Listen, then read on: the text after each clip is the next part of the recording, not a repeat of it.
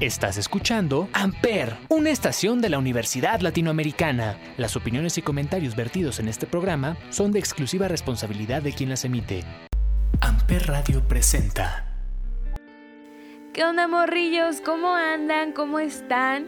Otro viernes más de La Voz de los Sin Voz. Para ser exactos, este es el tercer programa de este su chulo y bonito espacio que está creado para todos los artistas que quieran estar de este lado platicándonos un poco sobre ellos y sobre su trayectoria.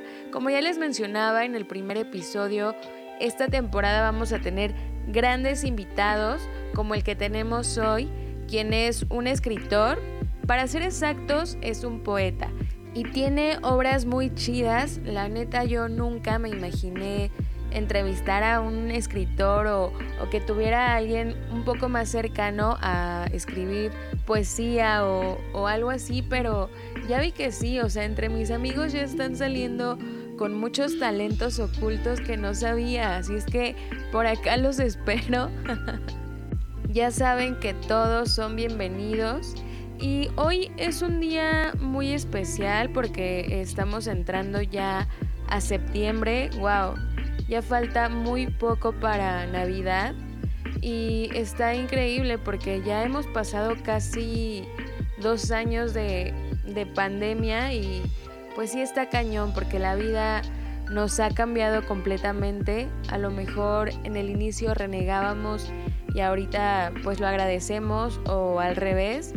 Y creo que todo es válido porque es una etapa completamente diferente para nosotros como seres humanos, ya que no habíamos tenido nunca esta fea experiencia de pasar por un momento así, pero esperemos que pronto, pronto ya todo vuelva un poco por lo menos a la normalidad. Así es que hay que seguirnos cuidando, hay que seguir lavándonos las manos, usando cubrebocas no dar beso de tres. Eh, o bueno, si ustedes quieren, pero por favor no lo hagan de preferencia. Y sobre todo ahora que los niños ya entraron a clase, creo que pues el tema se va a complicar un poco, pero como lo comentaba el fin de semana con unas personas muy chidas que acabo de conocer, creo que también para ellos es necesario siempre esta convivencia, igual que para nosotros, creo que para todos somos completamente seres sociables y el ir conociendo a personas y el ir evolucionando también como un Pokémon. ¿O quién, quién evolucionaba? ¿Pokémon o Digimon? O ambos. Creo que ambos. Yo ya estoy muy confundida, pero, pero sí, no hay que bajar la guardia, hay que seguirnos cuidando para que pronto acabe esto, porque ya hace falta echar un bailongo acá en, en la Merced o algo así. y para darle música a este programa vamos a escuchar una gran rola, en verdad, o sea, en verdad es una gran rola. Si no le entienden, tradúzcanla porque lo que dice neta es muy profundo, muy, muy chido. Y la música y la voz, toda, toda esta canción ya ensamblada con lo que le corresponde es increíble. Espero que les guste tanto como a mí porque en verdad me gusta.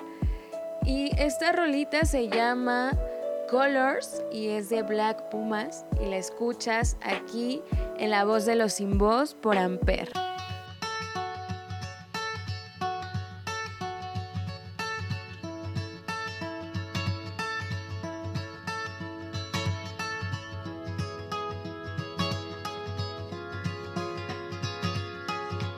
Amper, donde tú haces la radio. I woke up to the morning sky first. Baby blue, just like we rehearsed. When I get up off this ground, I shake leaves back down to the brown, brown, brown, brown,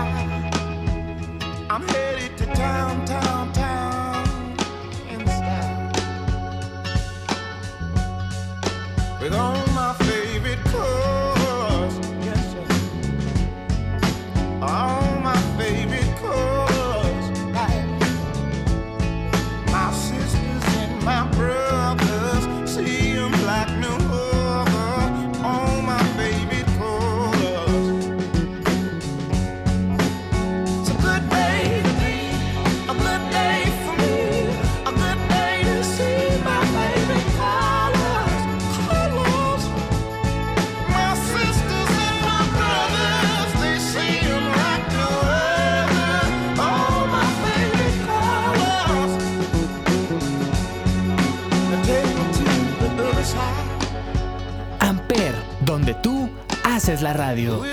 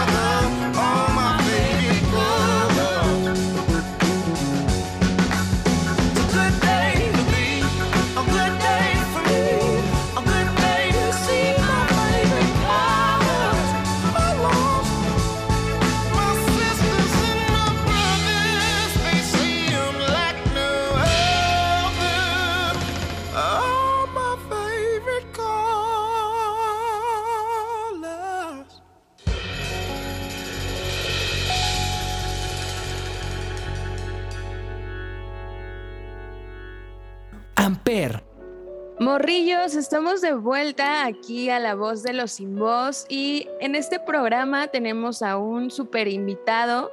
No habíamos tenido la oportunidad de tener entre nosotros a un escritor y bueno, hoy se dio ese chance y qué felicidad por eso porque pues es como un tipo de arte diferente a lo que tal vez nosotros conocemos comúnmente, o sea, obviamente siempre leemos y todo, pero no tenemos como ese acercamiento para las personas que llegan a escribir. Y pues me siento muy feliz de que esté hoy con nosotros Gastón Galindo, quien como ya lo mencionó es un escritor, pero mejor que él nos cuente sobre su trayectoria, quién es, pero ¿cómo estás Gastón? Mucho, mucho gusto, ¿no? ¿Verdad? Buenas noches, ¿cómo estás? Hola Samantha, estoy muy bien, muchísimas gracias por invitarme. Este, oye, me haces, qué bonita introducción me hiciste, muchas gracias, pero me haces preguntas bien difíciles, ¿eh? O sea, me dices que diga quién soy. está complicado, ¿no? ¿Tú sabrías responder, tú sabrías responder quién eres? Mm, soy Samantha y soy un ser humano. Te digo que es complicado porque Samantha es tu nombre y ser humano pues como, como tu, tu especie, raza este, y demás, ¿no? Pero bueno, este sí, muy, muy filosófico. Pero sí, pues este, no sé qué quieras saber de así como temas puntuales, porque trayectoria como tal no es como que tenga, realmente soy un escritor que, le encanta escribir y le encanta mandar sus poemarios a concursos y perder. ¿Por qué? ¿Por qué dices eso? Ah, porque a los últimos que he enviado, pues, este, pues pierdo. O sea, son convocatorias grandes, son convocatorias pesadas que normalmente la gana gente con trayectoria, gente de que tiene 30, 40 años escribiendo, pero pues ahí yo la ando intentando. Y, o sea, ¿crees que eso tenga como una influencia en, en las personas que son como jurados o que eligen o simplemente por su experiencia? O sea, es, es una gran pregunta. Yo creo que sí tiene mucho que ver. O sea, no porque los jurados en teoría no tienen que saber de quién es el poemario, ¿no? Supone que tú lo mandas con una rúbrica para que cuando escojan al ganador, busquen en tu rúbrica el título y de ahí saquen al ganador, ¿no? Entonces realmente ellos no pueden saber como que quién ha escrito tal cosa, pero más bien yo creo que sí se ha de notar mucho, bueno, yo pienso que se ha de notar mucho la experiencia del, de los que escriben en los poemas, ¿no? Ok, sí, sí, sí. Este, yo creo que después de tantos años ya has de notar que, o no sé, de algo te has de dar cuenta al escribir, o no sé, espero que esa transición me llegue más pronto que dentro de 30 años. Yo creo que sí, porque ya tuve oportunidad de leer algo tuyo y realmente es muy bueno, o sea, a mí me gustó y, y, me parece que pues está bien, o sea, que pudiste haber ganado ese concurso, pero igual ya es como cuestión de suerte y, y pues no queda más que seguir intentándolo, ¿no? Sí, exacto, sí, el chiste es no dejar de intentarlo porque si no te quedas varado para siempre. Claro. Y triste y, y arrepentido por no seguirlo y demás, entonces... pues por más triste que sea y decepcionante, pues hay que seguirle. Pero lo bueno que este no es el caso y que tú vas a continuar. Y, sí, sí. y bueno, este, ya que mencionabas de estas personas que son mucho más grandes, ¿tú qué edad tienes y cómo empezaste en esto de la escritura? Este, yo actualmente tengo 25 años, 26 el año que viene. Súper bien. Este, sí, sí, ya estoy medio grandecito, pero pues ahí vamos. No, estás en muy buena edad. Sí, o, o sea, sí, sí, sí, estamos en buena edad, pero no sé, yo cada vez me siento más viejo. Y esto de escribir, fíjate que justamente tiene 10 años que empecé, porque lo empecé cuando iba, cuando inicié en el CCH Sur, que es el, la preparatoria, el bachillerato aquí en, en la Ciudad de México, por si me escucha alguien de, de fuera. Un saludo. Este, sí, exacto. Un saludo para todos. Este, empecé a escribir ahí porque me hice muy adicto a, a leer. Le, leía mucho en ese entonces. Me acuerdo que en esos años, en los que fueron de mis 15 a mis 19, 20 años, leía de hasta cuatro libros por semana, más o menos. En verdad. Sí, sí. Afortunadamente el CCH no se me hizo tan complicado, entonces sí tenía bastante tiempo, además del trayecto, porque pues transporte público, uh -huh. este me daba chance de leer mucho. Y pues justamente ahí fue cuando me di cuenta que yo también quería intentar hacer algo así, ¿no? Eh, quería transmitir lo mismo que ellos me transmitían o siquiera algo similar. Ok, ¿y tú cómo le hacías para no aburrirte de la lectura? Porque bueno, a muchos nos pasa, imagino yo porque me ha pasado, que vas en el transporte y sí lees porque pues es una manera de pasar como el trayecto y se te vaya más rápido el tiempo, pero ya llega un momento en el que o te quedas dormido o te aburres y prefieres ir leyendo las conversaciones de WhatsApp de la persona de a un lado. Entonces, ¿cómo le hacías para, para no aburrirte de leer tanto? Este, mira, un, un tip que, que, bueno, que yo mismo aplicaba para mí era que me ponía música. Este, digo, ahorita lo veo un poco mal porque no veo bien que pongamos música mientras leemos porque como que yo siento que ponemos en segundo lugar la música y eso también está mal, ¿no? Porque escuchar música también debe ser como una actividad, aunque no siempre también está bien escuchar música cuando se nos da la gana, ¿no?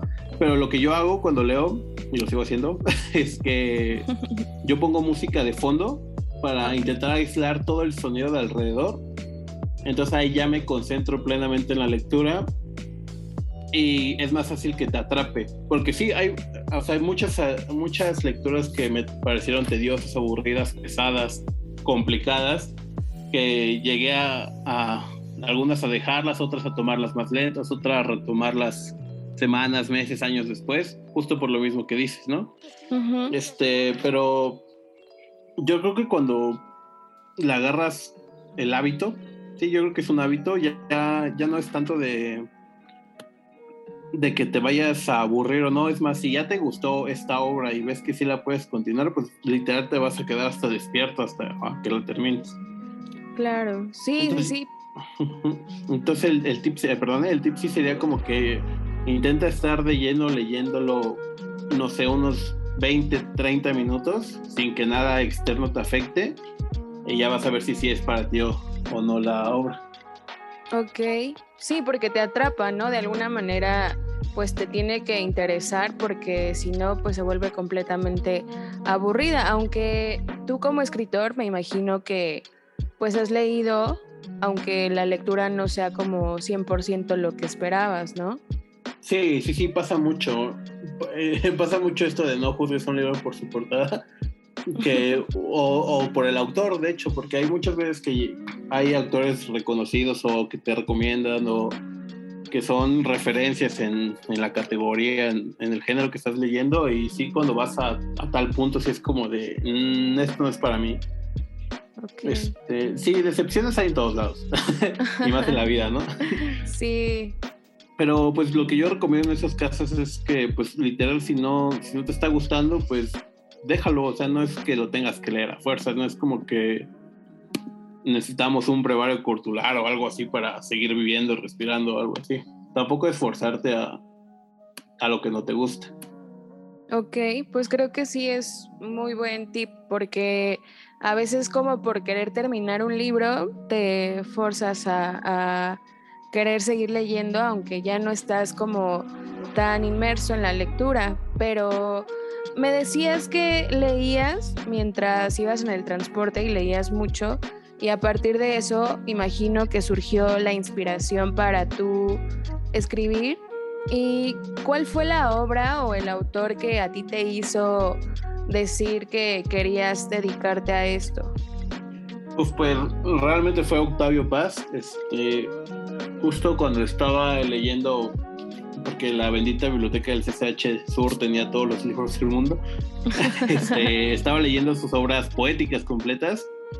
Y cuando leí la introducción de Libertad bajo palabra, fue cuando dije, o sea, yo ya, yo ya escribía, ¿no? Yo ya intentaba escribir, pero cuando leí ese, ese, esa introducción dije, wow, o sea, por aquí es, por aquí es mi tirada, por aquí es donde tengo que, que irle. Y eso fue como que lo que me hizo seguirle continuando. Y fue también la. Fue, Octavio Paz también fue un parteaguas porque también fue el que me introdujo más y más y más a la poesía. es lo que más escribo. Poesía. O sea, ¿escribes poesía y qué más? Pues escribo poesía, guiones cinematográficos, tengo un guion dramaturgo, cuentos por ahí y una novela en, en, pues hay, en desarrollo. Oye, pues sí tienes bastantes cosas. Yo podría pensar que solamente te dirigías como a un género literario, se le llama. Entonces, no sé, hubiera pensado que solamente pues novelas o, o algo así, pero está súper bien que tengas como esta gran variedad. ¿Y qué es lo que más te gusta escribir? Ah, sin duda la poesía. Es, es que la poesía tiene esto de nuestra generación que es un poco más inmediata a los demás a los demás géneros en comparación no porque una novela es bastante pesado es, es es un trabajo de meses o sea y más cuando eres un novato un experto como yo no este porque literal escribes y escribes y escribes y yo tenía dos intenté hacer dos novelas antes de la que estoy haciendo y literal llegué como a la 80 hojas, 120 hojas, no, perdón, páginas. Este, ya cuando les las releí hacía como de no, como que esta no es no, no es lo que quiero que sea y, literal la desechas, aunque te guardas cositas para después y ya empiezas con otra. Y en cambio la poesía es, es más sencillo porque sí hay, hay poesías larguísimas y hay gente, hay autores que ven un poemario como una obra completa, ¿no? Entonces también escribir un poemario es pesado.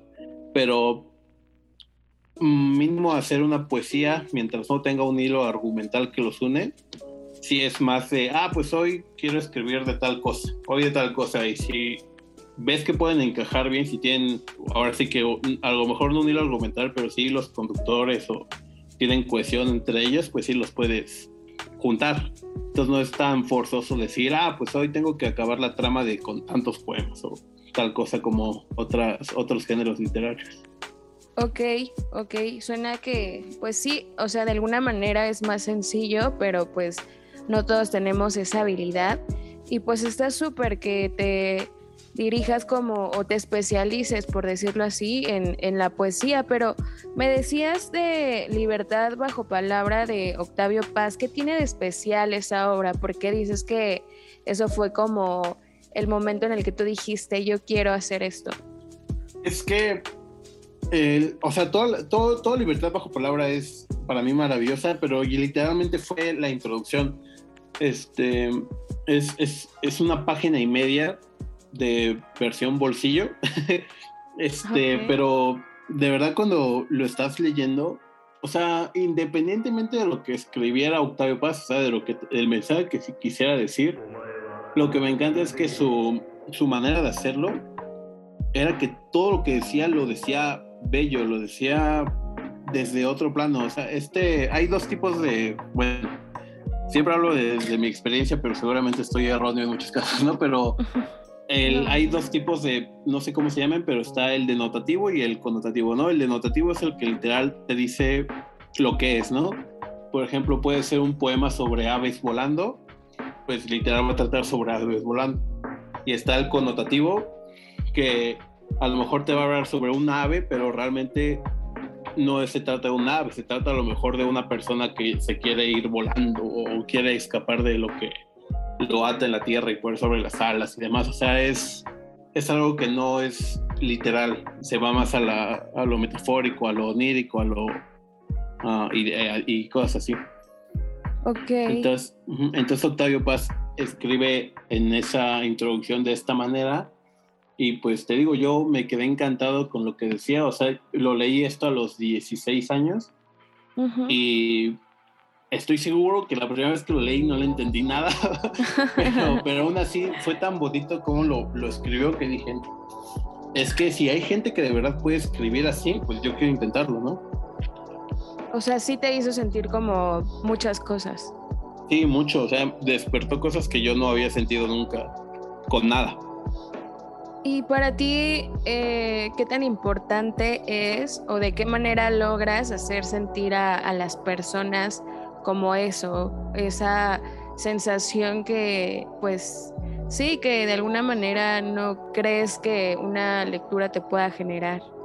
Uf, te lo juro que si alguna vez alguien con una persona me diga que ya lo hice sentir así, pues yo me quedo por bien servido porque sí, sí, de verdad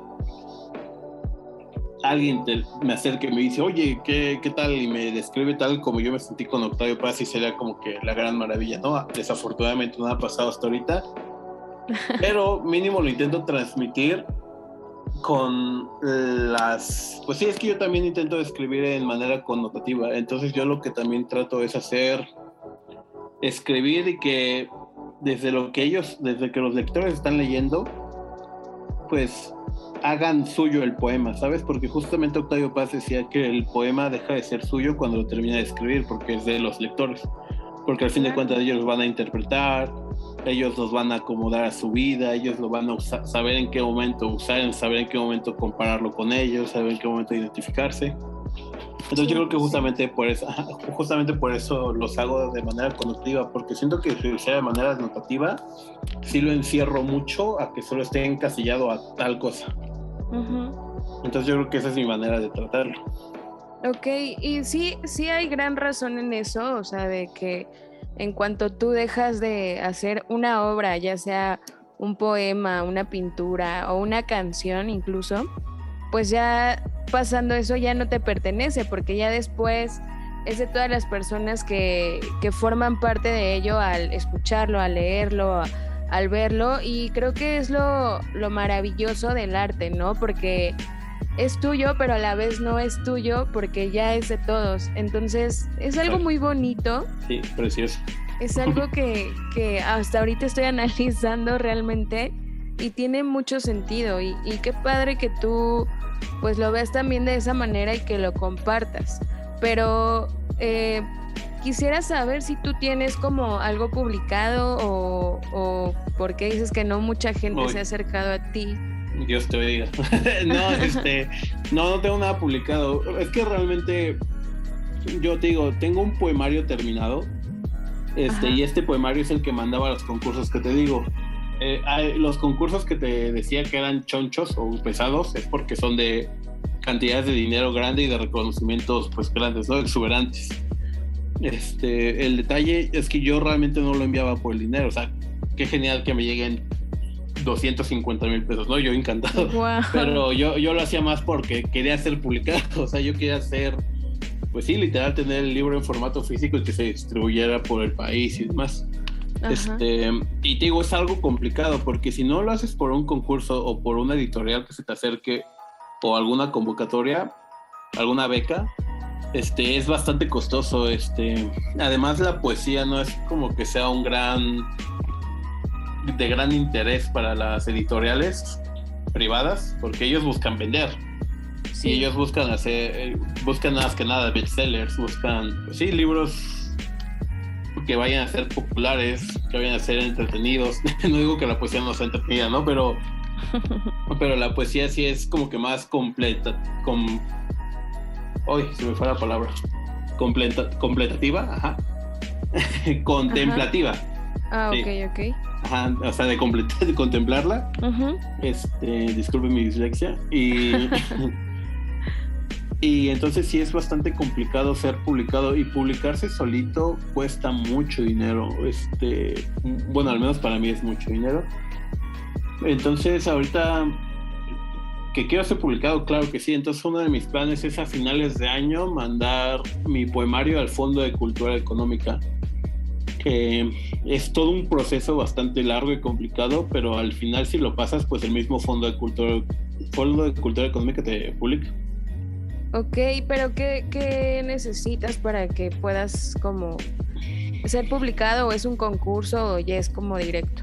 Es, es un tipo concurso, pero no es como que compitas con otras personas. Este, más bien el, es una convocatoria. Haz de ah, cuenta que, imagínate que tú, Sam, quieres, eh, no sé, publicar una novela, ¿no? Entonces tú vas al Fondo de Cultura Económica y ellos te dan una guía. Te dicen, mira, hay tantas, hay X categorías. En esas lo primero que tienes que hacer es ubicar muy bien en cuál va tu obra. Una vez que la ubiques, que está bien, o sea, que la hayas ubicado bien, mándala, mándala con tales especificaciones porque pertenece a esa sección, ¿no? Entonces ahí te asignan a un tutor sinodal, como le quieran poner, de que, que él va a estar llevando tu caso, ¿no? Tu convocatoria, tu, postulación. Entonces una vez que él lo revisa, él te va a decir si sí lo acomodaste bien. Es una, el primer filtro es así de rápido, te dice lo acomodaste bien. Si no, pues vuelve a repetirlo. Este, ya cuando pasa, se lo manda a un jurado de 3, 4 personas que lo revisan y si revisan que entre los cuatro personas hay más del 80% de votos, este, dependiendo de cuántas personas es el porcentaje, te, te, lo aprueban. Entonces ahora el mismo tutor que te tocó se junta con uno de los del jurado y te hacen una entrevista. Y si pasas la entrevista ya eres pública. Pues suena sí un tanto complicado, pero pues estoy segura que valdría la pena, o sea, si es algo que tú ya como escritor lo tienes previsto y, sabes que va a funcionar, pues siempre hay que intentar por todos lados. Entonces, está súper bien, te deseo mucho éxito, mucha buena vibra para que pues logremos tener ese poemario en nuestras manos y... Oli. Ay, se cortó. Sí, sí, pero sí se quedó ahí, ¿no? Que que te mandaba buena vibra? Eh, no, eso ya no lo escuché. Ah, ok, bueno. Justo, eh. justo en lo que yo terminé, ya, ya te escuché. ¿No? Ah, bueno, pero por lo menos terminaste. Bueno, eso creo, espero. Sí, sí, sí, te digo, se, yo terminé de decirlo de, de que pues si no, no voy a saber cuándo lo va a estar terminado y ahí yo me quedé que decía recorde final. Ah, ok, ok. Va, pues, otra vez. Eh, pues qué padre, o sea, suena bastante complicado. No sé qué tanto sea. Eh, pero también eh, siento que es un reto, ¿no? Una manera en la cual tú, como escritor, te llevas como a otro nivel. Entonces está súper bien. te mando mucha, mucha buena vibra para que esto pase y ya después de diciembre para el próximo año ya tener ese poemario en nuestras manos y poder decir, aquí estuvo Gastón Galindo, el, autor de este poemario y que nos puedas firmar ahí ese libro. Estaría increíble, ¿no? Sí, la verdad es que sí. Muchas gracias por tus buenos deseos. Ojalá se cumplan. Pero tú te visualizas teniendo ese momento. ¿Cómo, cómo lo ves? Sí, la verdad es que sí lo veo. O sea, Mm, yo soy muy autocrítico con lo que escribo, pero creo que sí tengo un nivel, aunque sea chiquito, chiquitito, chiquitito, para que sea posible ser publicado por el fondo. Y digo, y si no, al final el fondo no me lo acepta, pues no queda más que volverlo a, a escribir, ver en qué puedo mejorar, volverlo a mandar, y si no, pues seguirlo mandando a concursos el único detalle de los concursos y, de esta convocatoria es que no pueden estar en paralelo. O sea, o estás en un concurso o estás en otro. O estás en un concurso o estás en la convocatoria. O estás en una convocatoria de mm. beca o estás en, un concurso. O sea, realmente tienes que como que escoger bien en qué vas a participar en tales periodos de tiempo para meter tus cosas. O sea, eso yo en lo personal no lo veo muy padre porque pues lo ideal sería como que tener varias opciones al mismo tiempo, ¿no? Pero pues igual no sé, o sea, depende de, cómo se maneje todo esto en, entre los escritores, que yo me imagino que sí es como un mundo completamente diferente a lo que a lo que conocemos los mortales. Por ejemplo, yo estoy leyendo un libro ya desde hace algunos meses que se llama Los Detectives Salvajes y habla de de escritores y sí es como otra onda, o sea, ellos, ellos van como narrando cómo son, qué es lo que hacen y sí es como un mundo en el que te introduces, pero que sí es completamente diferente a lo que conoces. Entonces, así me imagino que es en la vida real y que sí son muy exigentes, pero pues está padre, es parte de, ¿no? Sí, sí, es que el, bueno, lo que yo he visto es que es complicado porque si tú por ejemplo, imagínate que yo mandara muchas este, solicitudes, ¿no? A muchos concursos. Imagínate, imagínate que gano en las tres que mandé. Pues no me pueden publicar los tres, las tres veces.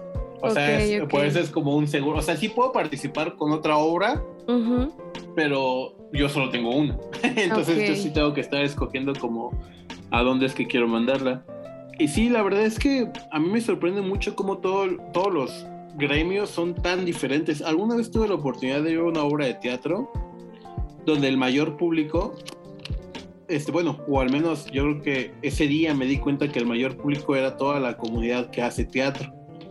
Y wow, vaya que son, son algo, ¿sabes? Son muy diferentes a lo que yo conozco o a, a, los círculos sociales que me he encontrado, a las personas que he visto.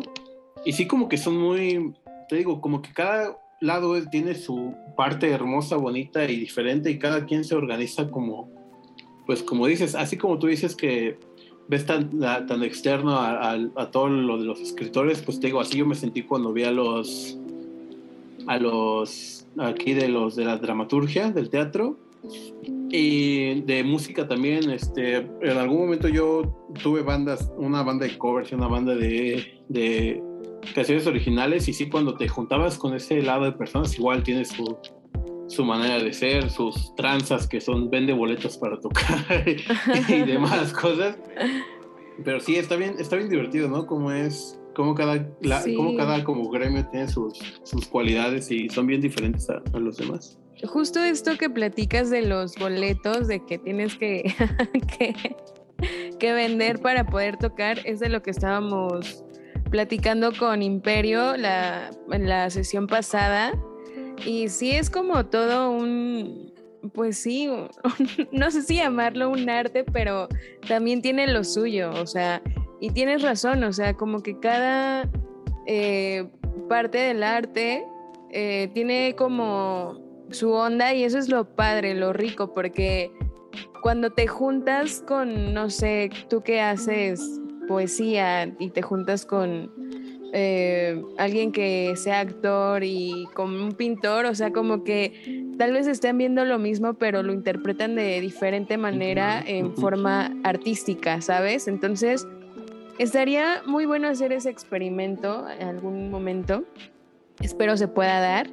Y, pues ya estaremos viendo qué es lo que pasa, pero sí, es muy enriquecedor, completamente de acuerdo. Y eh, tú has tenido algún problema con, con algo tuyo, con algo que has escrito, o sea, en cuestión de que alguien se quiera apropiar algo que es tuyo, porque pasa muy seguido, me imagino. Sí, sí, y de hecho, completando una pregunta que me hiciste hace ratito de que dónde, dónde había puesto mis poemas y demás, pues, por ejemplo, yo lo suelo publicar en Instagram, ¿no? En mi Instagram, que por si lo quieren leer es Gas Galindo, así como suena Gas, G-A-S-T-G-A Lindo. Ok. Este, ahí, disculpa por el golazo. pero. Ahí, ahí te este, vamos a seguir. Perfecto. Este, ahí yo lo publico, pero haz de cuenta que cuando yo entro a un concurso, lo tengo que eliminar de ahí si es que alguno de esos poemas está en mi poemario, porque si no ya aparece como publicado. O sea, esto de las redes sociales igual ya se volvió como que un medio de que también o puede ayudar o puede perjudicarte en estas convocatorias, ¿no? Y pues te digo, este, yo era muy desconfiado de publicar esto. De hecho, los empecé a subir hasta que pagué mi fichita en, en de que ya lo estaba en proceso de registrarlo. este, porque en el CCH yo gané un concurso de, de poesía. Ajá, bueno, gané dos. Uno, uno eh, era de la Gaceta del CCH una de la Gaceta de la UNAM. Este, y el de la Gaceta de la UNAM, este, cuando publicaron los poemas ganadores, no me pusieron el crédito a mí, o sea, lo pusieron como si fuera de la comunidad de la Gaceta o como le quieran llamar de la UNAM. No, en serio sí, estuvo bien nefasto. Oye, pero tú qué hiciste en ese momento, o sea, cuando te percataste de eso. No, pues fui y obviamente hablé ahí a donde estaba lo de las gacetas, que los que llegaron ahí a UNAM alguna vez, ahí está en The Guy, por ahí al ladito está lo de las gacetas. Este, y pues lo, lo mucho que me dijeron es que, pues que se habían equivocado según, pero alguna vez hablé con gente que también había participado y demás y es algo que se, eh, suele pasar. Y digo, yo afortunadamente es un poema que iba empezando, ¿no? Un poema que iba de los primeritos que hice, este, y pues no me duró tanto, ¿no? Pero imagínate que me vean, no sé, que me plagiaran ahorita mi poemario, pues era como de, oye, no, este, pues qué pasa, ¿no? No, qué este, mala onda. Sí, sí, fue una historia muy, un, día negro para mí. Pero bueno, afortunadamente ese poemario, ese poema, perdón, está en mi poemario y lo registré ya yo. Ah, entonces, sí, o sea, aunque ellos lo hayan publicado antes, yo lo tengo registrado, entonces ya lo puedo usar. Pues sí, pero también qué injusto, ¿no? O sea, aprovecharse como de los alumnos para hacerse de un nombre, eso no está padre, así es que qué bueno que estás diciendo esto para que los escuchen y ya no sean así, porque no se vale, no es justo. ojalá ya no sean así.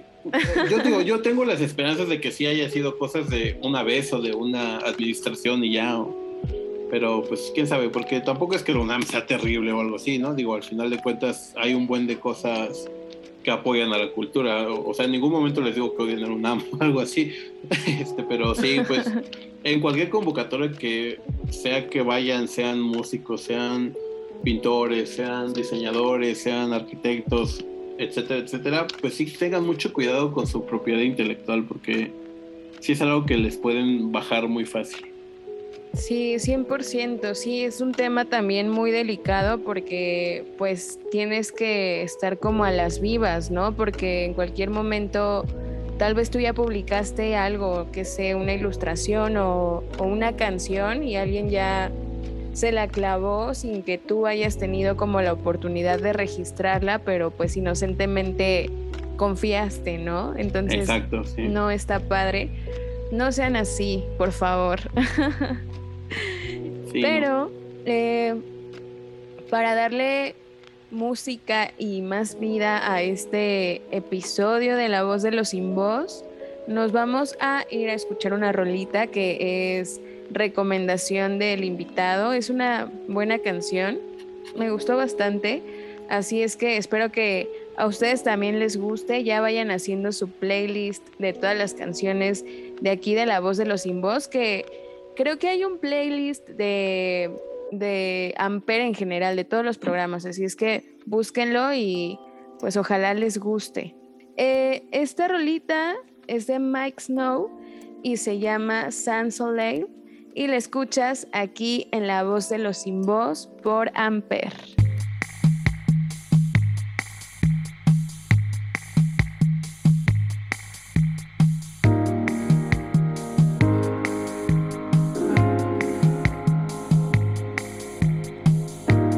Amper, donde tú haces la radio.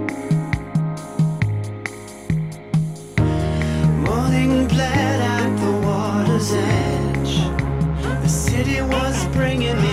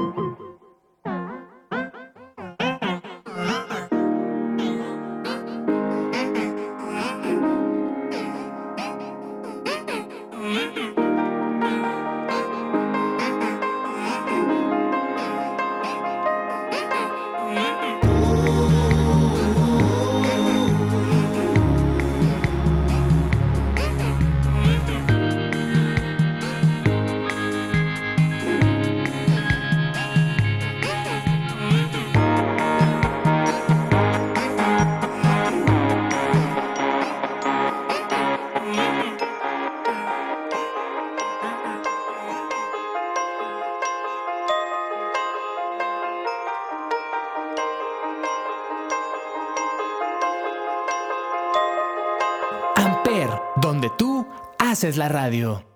Estamos de vuelta a la voz de los sin voz por Amper y continuamos con Gastón, quien como ya mencionamos es un escritor, un gran escritor y nos está platicando sobre estas cosas de la propiedad intelectual y los derechos, que es todo un tema, pero bueno, ya que estabas diciendo sobre esto de lo que has escrito, mm, comentaste que también has escrito guion cinematográfico. ¿Eso también se ha llevado como a, a una película o algo así? ¿O, qué ha pasado ah, con ello? Ojalá, ojalá. No, fíjate que también participé una vez en un concurso el año pasado de, de un guion cinematográfico para un, para un corto. Este de menos de 10 minutos, ¿no? Este y tampoco gané. Pero a mí me gusta muchísimo, o sea, es de las pocas cosas que, que no me costó tanto trabajo que me gustaran de mí, ¿sabes? este, ¿Por qué? Platícanos. Es que te digo, yo soy muy autocrítico con lo que hago y, me latigueo mucho porque no, no me siento cómodo o como suficiente con lo que escribí para sí dejarlo ahí, ¿no? Este por ejemplo, si a mí me dijeras que soy un poeta o algo así, te diría que no, porque, o sea, intento escribir o intento hacer poemas, pero no, no es como que yo me considero un poeta, ni mucho menos un artista, ¿no? Este, pero del guion cinematográfico, cuando lo terminé y lo, lo leí, lo releí, le hice sus modificaciones, y ya cuando lo mandé al concurso dije, oye, no está mal, o sea, sí, sí hay algo como que aquí. ¿Y qué pasó? O sea, no, ¿No hubo como más allá de ese concurso? No, la verdad es que después de eso, pues, este, vino todo, de hecho el concurso fue interpandemia, o sea, fue como al, mes siguiente de que empezó la pandemia. Ok. Y de ahí en fuera, pues le dediqué un poquito más a la poesía porque ese mismo año quise mandarlo del Fondo de Cultura Económica, pero mejor entrar a otro concurso. Eh, oh, muy bien, muy bien. Al Manuel Acuña, de hecho, que se hace cada diciembre, por si alguien escucha y quiere participar. Este, Anótenlo. y pues también perdí, pero te digo, ese, ese, la convocatoria termina en diciembre, en mitad de diciembre, y los resultados los dan en marzo, abril más o menos. Te digo, es que es un gran periodo de tiempo. Sí, sí, suena que es bastante, pero igual pues es como parte de todo el proceso, me imagino.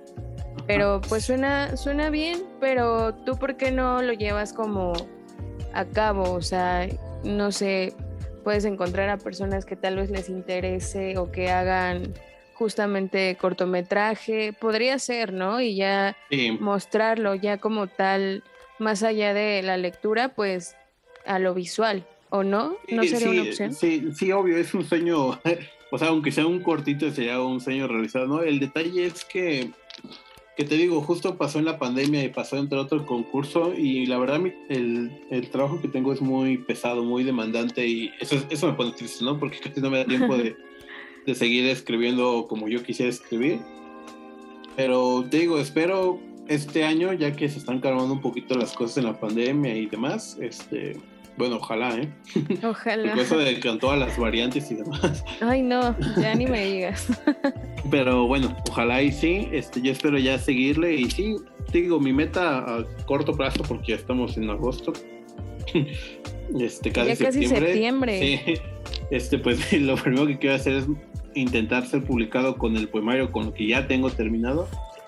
Y después yo creo que sí me voy a dedicar a terminar la novela el guion cinematográfico de, la película, porque una es la novela, otra es la película, y a ver si el corto se mueve. Bueno, son tres cortos que ya escribí, a ver si alguno de esos tres se mueve por algún lado. Ok, qué padre, me, me entusiasma escuchar como los planes de un artista, porque, o sea, es como imaginártelos y verlos, o sea, bueno, es que yo me estoy enfocando más a esto del arte porque lo entiendo, pero es bonito como imaginarte ya estando todo tangible, o sea, que ya lo puedas ver en pues en la pantalla o, como un libro físico, o sea, ya hasta yo me emocioné, ya quiero que ganes ese concurso, ah no, la publicación, perdón, para, para poder tener ese libro entre mis manos o, o no sé, el corto. Estaría muy bueno verlo. Igual, pues, ojalá haya oportunidad de eso pronto y pues que la pandemia no siga arruinando nuestras vidas como lo ha hecho. Pero, oye, este, del poemario, ¿en qué consiste? Eh, ¿Cuántos poemas son? Eh, ¿Y qué requerimientos te piden en cuestión de cantidad para que pueda ser publicado? Este, primero que nada, muchas gracias por decirme artista. Este, no me estás viendo y tampoco me están viendo los escuchas, pero estoy sonriendo como noticia. Ah. gracias. Este, y de tu y sí te entiendo o sea yo yo he visto que estás sobre todo esto de, del arte y demás se ve que te apasiona y, lo llevas muy bien déjame decirte gracias este y, bueno y pues ya no este y de lo de lo que preguntas pues mira primero mi poemario tiene poquito más de 75 poemas este wow, la son mayoría bastantes. sí pero o sea, la mayoría son poemas, o sea, todos son poemas autoconclusivos, aunque con todos hacen al, poemario, ¿no? Este, pero lo que te decía es que son un poquito más de 75 y yo lo tengo dividido en cuatro secciones, que si quieres ahorita en un momento más adelante te platico. Claro.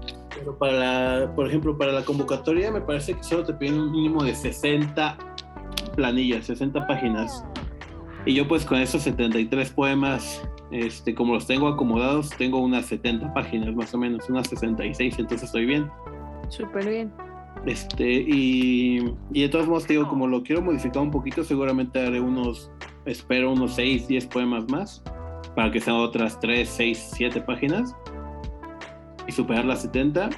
Y los concursos, por ejemplo, sí son muy especiales, te piden un número de páginas o o ya te piden que cuentes los versos. Hay unos que te piden más de 400 versos escritos, hay unos que te piden más de 80 páginas, pero generalmente la media está entre 60 y 80.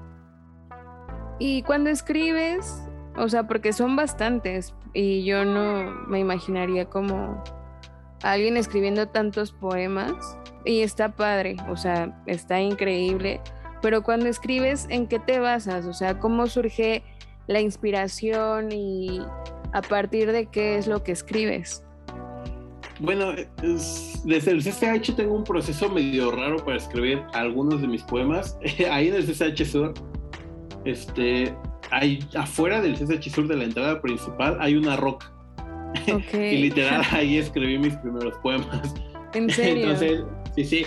Entonces ahí a veces voy ya tiene rato que me voy, por cierto, pero de pronto a veces voy ahí, me siento en la roca y pues literal me acuesto, veo las nubes un rato, escucho música y ya de ahí, de ahí salen cosas solitas. O sea, yo sí soy muy todavía de, de tener musas, ¿no? Para el arte, en este caso es la roca y las nubes. Oye, qué padre. Está muy chido. Sí, te digo, algunos salen de ahí. mis favoritos han salido de ahí, de hecho. Y hay otros que a mí me gusta te digo, como me gusta mucho leer, me gusta mucho descubrir palabras nuevas, bonitas, que no sean tan rebuscadas, o sea, que, que se puedan utilizar sin verse, este, pues, presumido y demás. Este, y hay veces que me gusta tanto una palabra que sobre de ella misma empiezo a hacer un poema. Ok, ¿y como cuál? O sea, danos un ejemplo. Uf, a ver, aquí tengo abierto mi poemario. Seguro por aquí tengo uno luego, luego. Eh, bueno, pues si quieres por mientras estoy platicando. Y la otra que hago es que literalmente nada más me siento, igual escucho música y ya me pongo a escribir y ya lo que vaya saliendo. Si algo, si me sale un buen verso, igual intento construir como que una línea, aunque sea chiquita, argumental del mismo poema y seguirle, ¿no? Porque tampoco es poner palabras a lo tonto. O sea, si al final de cuentas cada poema tiene como que un mensaje. ¿Y has hecho canciones? Este, canciones, fíjate que sí, pero no soy muy fan porque, bueno, o sea, sí muy, soy muy fan, pero no se me da tanto porque yo considero mucho la voz como un instrumento solo, ¿no?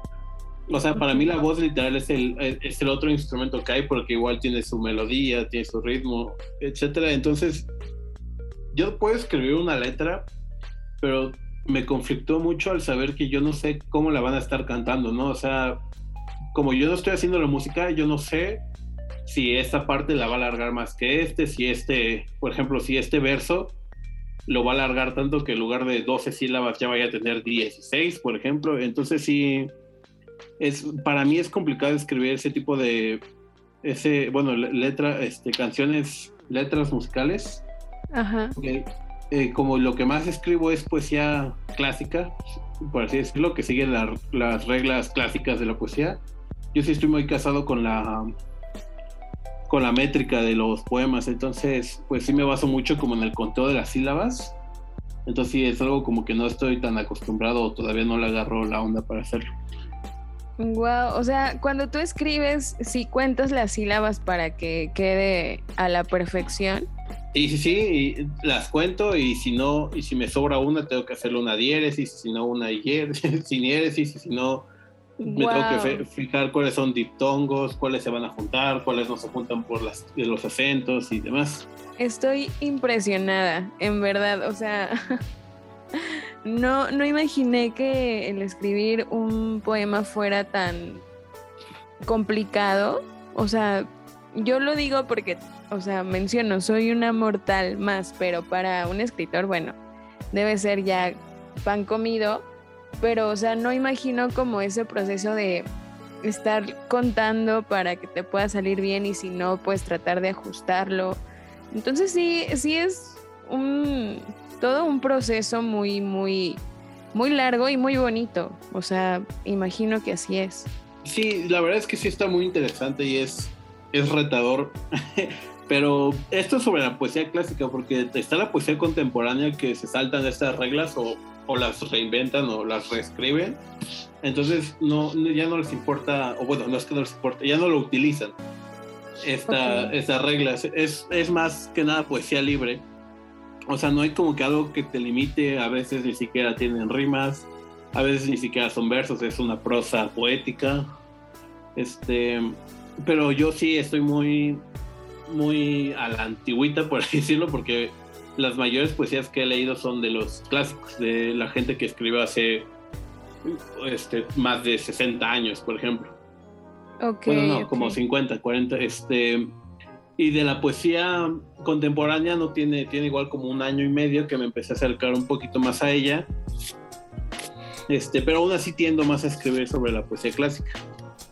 O sea, es como lo que a ti te gusta. Sí, mucho, mucho. Sí, sí. Ah, mira, ya encontré una palabra de las que te decía, por ejemplo, taciturna, ¿no? Ok. Que, ajá, que significa que es silencioso, callado. Este. Ajá. ¿Escribiste algo sobre esa palabra? Ajá, sí, sí, justamente la, la vi, la integré en una frase, este, y de ahí empecé a construir el poema, y esa frase se hizo el título del poema. ¿Y nos puedes recitar tu poema? Claro, con gusto. Se llama Intriga Taciturna. Y dice, gárgola a la que atribuyo mi origen, nimia es tu mirada funesta, ¿por qué no volverla real, honesta? Así hagas creencias a mi ser rigen. Prefieres odiar lo que de ti resta, bebiendo el odio que te afligen, tus supuestos que solamente exigen una futil actitud indispuesta.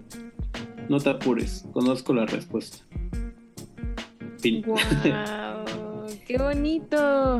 Está muy padre y créeme que has logrado que tuviera una sensación extraña al tratar como de... Ah, muchas gracias. No sé, o sea, está muy padre, qué chido. Muchas felicidades por lo que haces. Esperemos que sí puedan publicar tu libro y, pues te auguro mucho, mucho éxito. Ay, muchas Así que qué padre tenerte por acá. Eh, no sé, eh, ¿quisieras compartirnos algo más o, quieres que continuemos con la plática y, como si nada? Pues si gustas, continuamos con la plática ya cuando vaya a terminar y si quieres ya te comparto algo de, poesía libre por si quieres ver que, en, como que en qué cambia. Ok, me parece súper bien. Es que te leí, por ejemplo, yo no es que haya ya una forma, ¿no? Porque ya hay formas extravecidas como la lira, el soneto, que es el más famosito, yo a este lo que sí le hice fue como que ponerle un ciertos cierta métrica, ¿no? Le puse si estoy yendo 11-9, a lo mejor voy a ir 11-9-9-9-11. Hablo de sílabas, ¿no? Y todas estas llevan esta métrica. O sea, todo esto sí está fijado que, te digo, de las palabras se junten y, y la diéresis y demás. Y al ratito, si quieres, antes de terminar, te leo uno que literalmente es poesía libre para que veas cómo sí cambia hasta la madera en que se declama, por ejemplo. Súper bien, sí, encantada. Bueno, para, para darle continuidad a esto, eh, ¿cuál es tu, tu libro favorito y, y, por qué? Uy, este. Pregunta difícil, ¿eh? Pero yo creo que es Pedro Páramo. ah, sí, ¿por qué? Sí, sin problemas. Este, para empezar, soy fan, fan, ultra fan del realismo mágico. este, y pues Pedro Páramo es, bueno, yo siento, ¿eh? igual les digo, siempre se habla desde la experiencia y seguramente soy un ignorante, pero Pedro Páramo para mí es lo mejor del realismo mágico que yo he leído.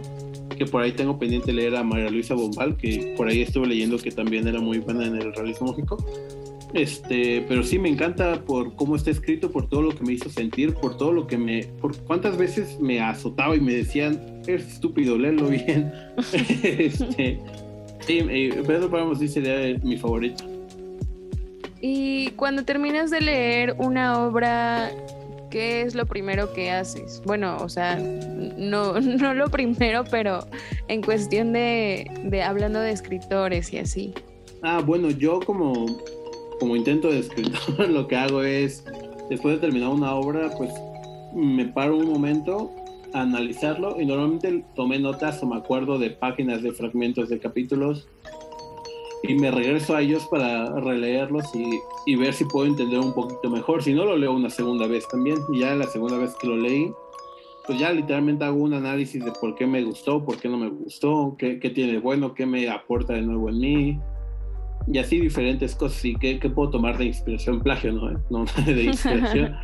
este, y cosas así. Y, realmente soy muy fan de toda la literatura hispanoamericana porque pues es el idioma que manejo, ¿no? O sea, es muy complicado leer poesía traducida porque a pesar de que los traductores pues sean como Octavio Paz que tradujo muchos poemas del francés, este, él mismo lo decía, ¿no? Cuando tú traduces un poema ya no estás eh, leyendo el mismo poema, ya estás leyendo una interpretación del traductor, ya no es el poema inicial. Entonces yo creo que eso también aplica mucho a, a toda la literatura, ¿no? Por ejemplo, un libro que me gusta muchísimo porque me ayudó mucho en mi adolescencia es El Guardián entre el Centeno.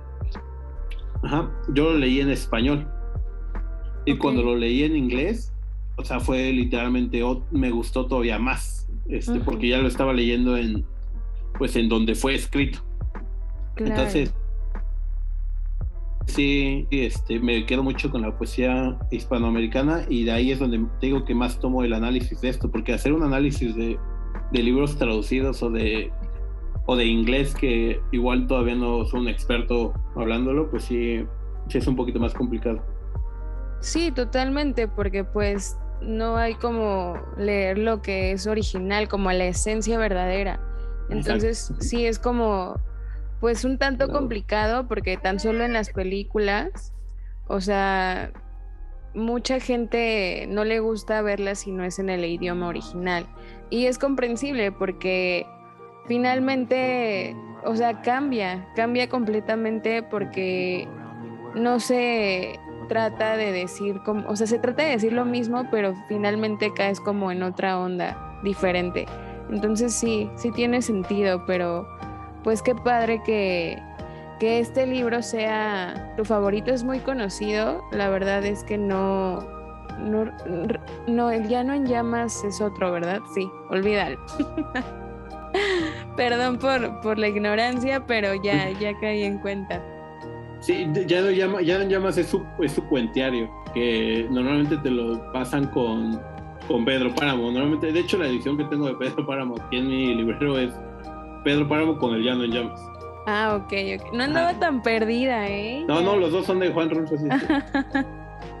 ok, ya me siento menos mal.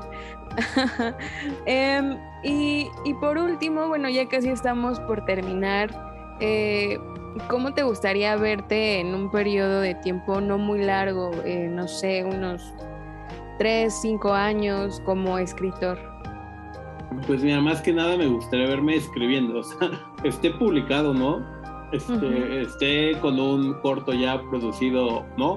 Con la obra teatral ya en marcha, ¿no? Este, me gustaría seguir escribiendo porque, mm, o sea, me llena mucho hacerlo y pues siento que si no me muero antes, mientras siga escribiendo, pues en algún momento algo va a pasar. Algo va, alguien me va a leer, así no se ha escrito así no se ha publicado, perdón, pero alguien me lea y, le cambie algo, le mueva algo, pues yo me voy a dar por satisfecho.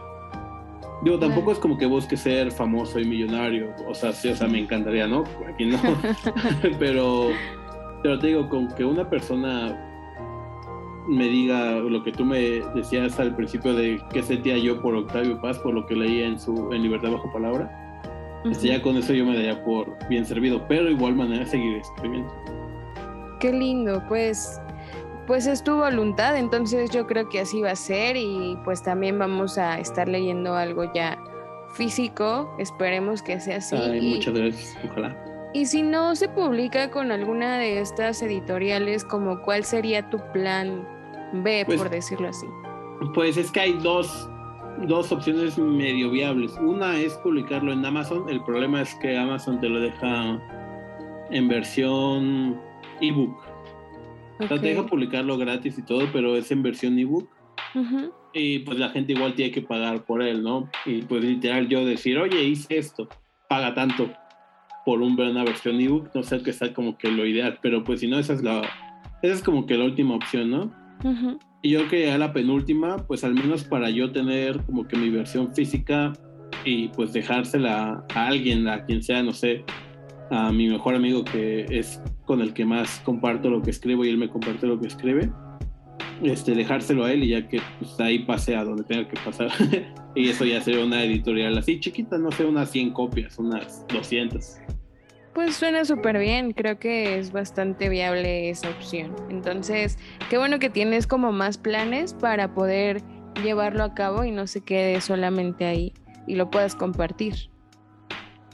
Sí, sí. Y si no, pues igual, o sea, si no le voy a seguir tirando a los concursos. También digo, si, si ahorita me ganan gente de 53 años, a lo mejor yo a los 53 le gano a alguien de 25 también. Entonces, y el chiste es no dejar de intentarlo. Seguramente antes pasa algo y, ya estaremos aquí para verlo. Em, tenías otro poema que nos ibas a compartir. Me gustaría que, porfa, mm, pudiéramos escucharte. Se llama Secreto. Es de la parte anhelo del poemario que te comentaba. Ok. Mirar atrás y no alcanzar a distinguirte. Cenizas que oscurecen indiferentemente tu ser y más a lo lejos, neblina que oxida el metal de tus ojos, es lo único que alcanzas a ver. Sin embargo, tu mente juega con la imagen de una flama al final o al principio de esa neblina. Aquella flama naciente que solía ser, esa que, en lugar de extinguirse, se convirtió en un incendio indomable. En ese tipo de incendio el cual no muestra interés en qué o a quién lastima con la extensión de su frío y osco fuego. Ese tipo de incendio que parece desear que más turbonadas intenten apagarlo únicamente para volverse más fuerte. Ese tipo de incendio que, en el fondo de su color frutal, anhela con la llegada de una lluvia que lo apacigüe hasta volver a ser esa flama inocente. Ese tipo de flama que, por más caliente que sea, no quema. ¡Eh! ¡Qué bonito! Suena bastante bien. Sí, suena muy diferente a, al pasado. O sea, sí suena como otra onda, pero está bastante padre. ¿Qué, qué buen escritor eres? O sea. muchas gracias, muchas gracias. Está muy padre, en serio, tenerte acá. No imaginé poder tener a un escritor entre nosotros, pero pues qué bueno que así, así fue. Y ya por último, eh, no sé, unas palabras, algo que quieras compartir con nuestros escuchas cósmicos para, no sé, motivarlos o algo que compartir de ti que, que tú quieras decir. Sí, claro que sí. Y esto va para cualquier tipo de persona que haga cualquier tipo de cosa. Este, la, algo que te desanima mucho, o bueno, al menos a mí me pasó, es que cuando yo escribo, pues yo a quien más espero compartirles mis cosas es a mis seres queridos o mis personas cercanas o amistades, ¿no? Y suele pasar mucho que te digo, no importa qué rubro sea, puedes tener un negocio, puedes ser este, diseñador, puedes ser pintor, puedes ser arquitecto, cineasta, lo que sea. Y seguramente te va a pasar que esta gente, y no a propósito, ¿no? Pero esta gente cercana a ti, a lo mejor no le va a interesar, a lo mejor no te va a leer, a lo mejor no te va a ver. Y eso te va a desanimar bastante, pero a pesar de eso, tú sigue, o sea, mientras tú estés escribiendo y tú te sientas bien con ello, o sientas que vas por buen camino, o bueno, escribiendo, dibujando, haciendo música, lo que sea, tú sigue intentándolo. A lo mejor no le, no le estás llenando como querías a tus familiares y seres queridos, pero en algún momento vas a llenar a alguien más que te va a escuchar, leer o demás en algún momento, o te vas a llenar a ti. Entonces realmente vale la pena seguir con lo que te gusta hacer. No dejen sus sueños, porque si no, pues es como si estuviéramos muertos en vida. Eso está feo. Eso sonó muy poético, ¿eh? Pero sí, mucha razón. Muchas gracias por compartirnos esto. Eh, creo que sí, completamente tienes razón. A veces como que nos generamos expectativas de cómo va a reaccionar la gente o, o no sé, de algo en específico y resulta que no es así y nos frustramos. Entonces, no tiene por qué ser así mientras tú hagas lo que te gusta y, si lo compartes y ya con que le guste a una sola persona, creo que es más que suficiente. Entonces, qué lindo. Muchas gracias por compartirlo con nosotros. Eh, no sé si podamos encontrar tu trabajo eh, en algún lugar. Ya mencionaste tu Instagram. Eh, puedes volver a mencionarlo o no sé, algún otro espacio. Pues sí, actualmente solo mi Instagram, que es Gas Galindo, G-A-S-T-G-A-L-I-N-D-O. Este, ahí actualmente hay varios poemas que, que pertenecen o no al poemario que tengo, o no. Este, pero si lo, si lo meto a algún concurso o algo así, seguramente lo voy a tener que bajar. Este, si no los, si esos no están en un concurso, los voy a dejar ahí. Este, y pues tengo planes, si igual me da tiempo la vida, de igual hacer un podcast que se trate de poesía, de lecturas, de cómo se hace y demás, a ver qué tal le va a ese proyectito. Oye, estaría muy bueno, ya seríamos colegas y me daría mucho gusto. Estaría claro, serás invitado, ¿no? Muchas gracias, lo esperaré con ansias y pues ya dijiste, ¿eh? ya no te puedes echar para atrás. Sí, totalmente. Pues bueno, muchísimas gracias Gastón por estar aquí hoy acá en La Voz de los Sin Voz. Y pues nada, radio escuchas cósmicos, galácticos, especiales. Em, espero les haya gustado tanto como a mí este episodio tan padre, eh, tan inesperado también. Y pues nos estamos escuchando el próximo episodio. Ya saben que aquí por Amper que es una estación de la Universidad Latinoamericana donde tú haces la radio. Hasta la próxima. Bye. Bye. Amper Radio presentó Amper, donde tú haces la radio.